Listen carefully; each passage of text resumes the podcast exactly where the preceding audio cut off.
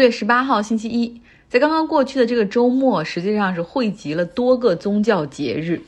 比如说 Easter Weekend 复活节的周末，犹太人的 Passover 逾越节哈，尤其是逾越节之前的这一天的安息日。那还有 Ramadan 斋月，然后斋月现在是到了一个中间的位置，十四天和十五天对他们来说也很重要。那这是一九九一年以来首次三个宗教节日的一个重合。那我们就先来到。被这三个宗教都视为圣地的耶路撒冷，尤其是东耶路撒冷的老城里面，哈，现在那儿的气氛是非常的紧张。我给大家先来描述一下比较平和的景象，也就是说，在这一天里面，就在这个周末里面，这三个宗教的人到底是怎么样去庆祝的？犹太人的传统，他们要。做一个篝火哈，bonfire，要把这个面包以及其他发酵而成的食物全部丢到火里来烧，还会用沸水去烫餐具，意思是要消灭一切啊发酵的这种细菌等等。这是他们的 Passover 里面一个庆祝的环节。那天主教呢？他们会扛着这个木质的十字架，然后在耶路撒冷的老城里面，沿着他们认为基督被钉十字架所走的这个路线，然后原路再走一遍。那穆斯林呢，则在 Ramadan 期间，他们会从日出到日落禁食禁水，然后按时去礼拜，晚上呢再吃饭庆祝哈一家人。那在无神论者 Atheist 看来呢？就这些有宗教信仰的人都在寻求自己的方式，哈，get closer to God，就是想办法去离上帝更近。但是对于那些有宗教信仰的人来说，不同的庆祝方式实际上展现了他们之间的不同和不兼容，哈。然后另外所展现出来的就是不平等。别忘了，东耶路撒冷它原本是巴勒斯坦的地盘儿，但是在一九六七年六日战争之后，以色列就占领了东耶路撒冷，并且呢，就是宣布他们统一了耶路撒冷，然后耶路撒冷就是他们的首都哈。但是这个举动从来没有得到国际上的认可，所以我们可以说，以色列人目前对于东耶路撒冷带引号的哈是非法占领的状态。但这种非法占领实际上就包括穆斯林的圣地阿克萨清真寺 compound，。我们叫 compound，就说明它不只是一个清真寺哈，还还包括这个广场，还有这个圆顶清真寺大门、四个塔尖儿等等哈。我们把它叫做阿克萨 compound。那这个地方对于穆斯林来说是他们第三重要的圣地。像伊斯兰的这个经文里面，就对先知穆罕默德，他有一夜是从麦加前往。这个阿克萨清真寺进行祈祷之后升天进行了记载哈，然后在他们的这个经文里面把这个称为夜行灯宵。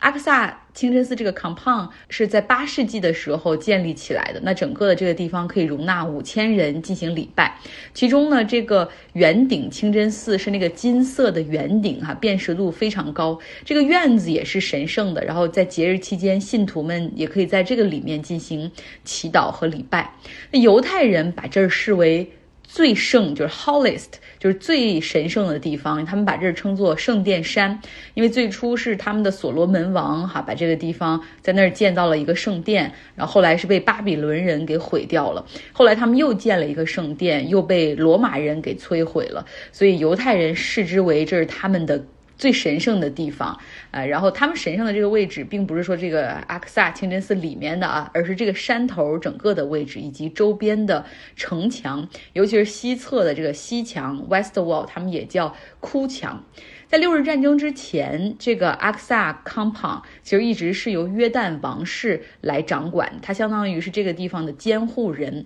像我刚才说的，包括这个广场、清真寺大门、四个塔尖儿。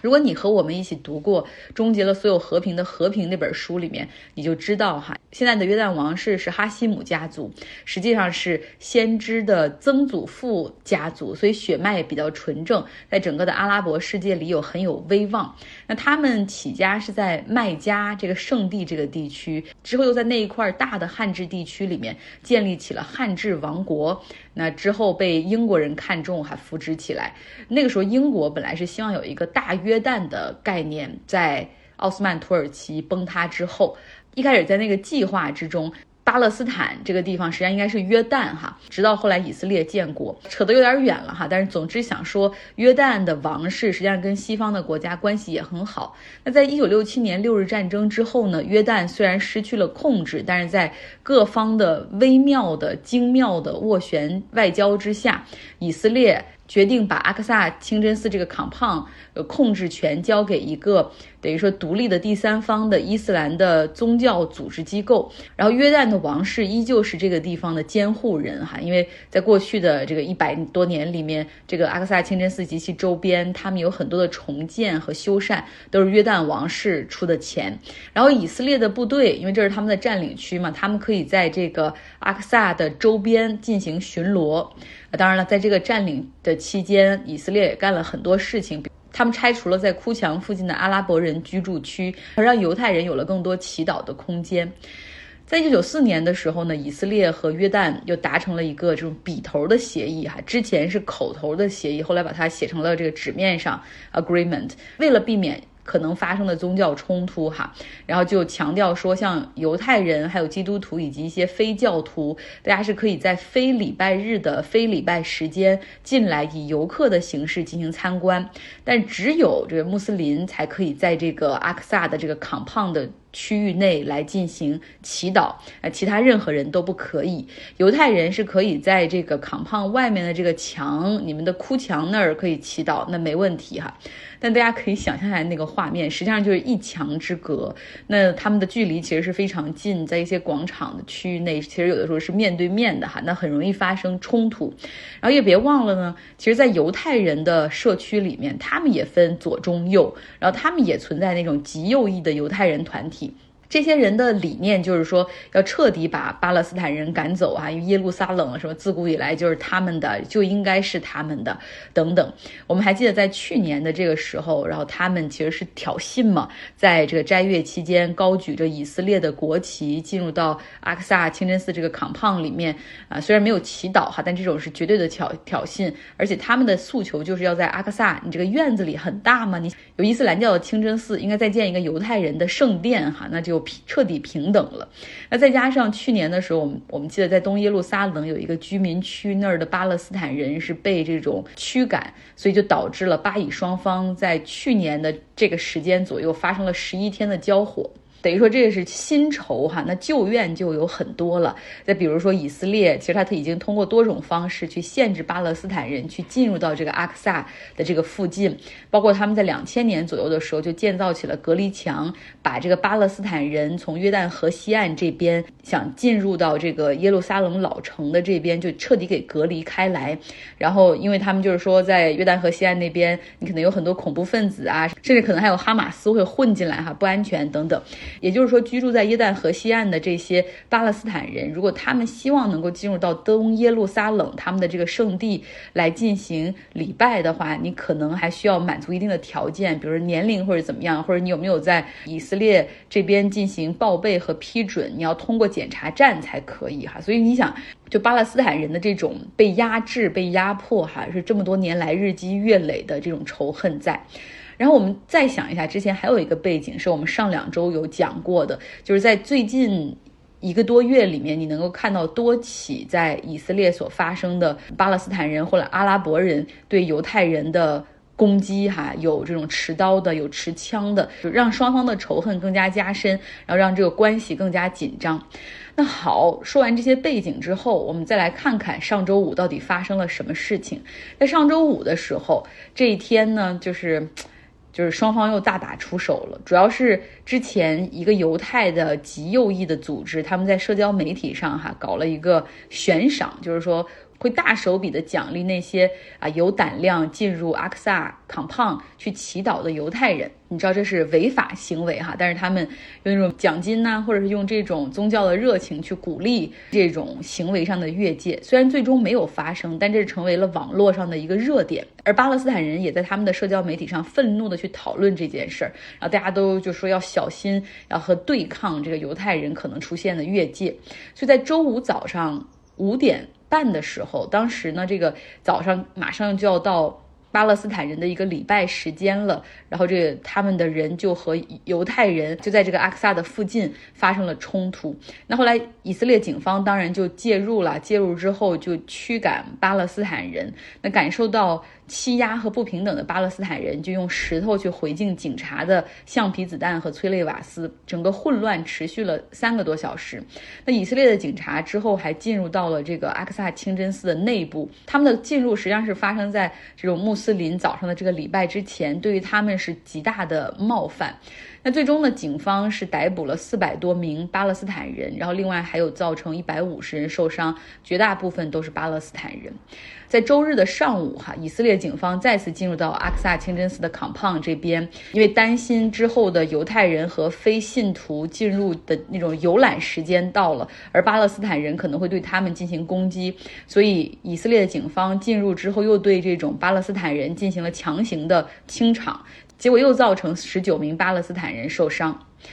哎，所以现在这个情况就是就是这样的紧张哈。那目前呢，以色列这边你记记得吗？他们的联合政府是八个政党执政，其中有一个小党派是阿拉伯人的政党哈。这个小政党已经宣布暂停参与联合组阁，因为对发生在阿克萨康胖这些事情强烈的不满。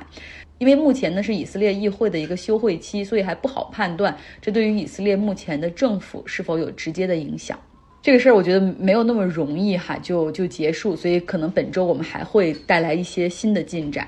来说第二个新闻，我们都知道。有一个很时髦的词儿叫做外包哈，outsource，金融业、科技业还有人力资源等于各行各业其实都有他们的外包，就是把一些所谓低价值的一些东西哈，然后放到更加便宜的国家里，更加便宜的外包企业帮他们去完成，比如说客服啦、运营维护啦，甚至制造业的外包，对吧？但是现在在英国哈，他们想到了可以把难民给外包，主要承接这个外包。单子的国家是非洲的国家卢旺达。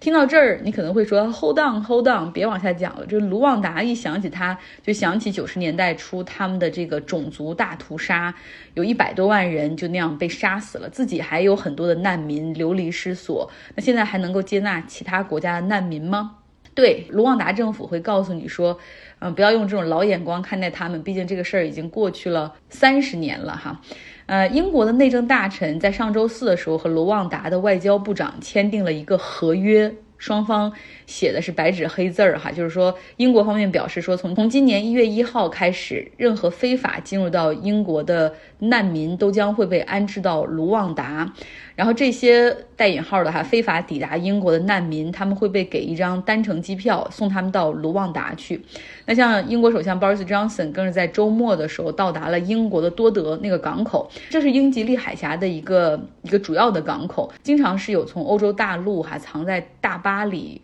或者是藏在卡车里哈，这样过来的难民也有难民是坐船过来的。然后 Boris Johnson 就在那儿发表演讲说啊，卢旺达有能力在未来几年内安置数以万计的难民。然后这卢旺达也是这个世界上目前最安全的国家。然后如果难民被安置到卢旺达之后，会被提供免费的住宿，当地的政府会帮他们。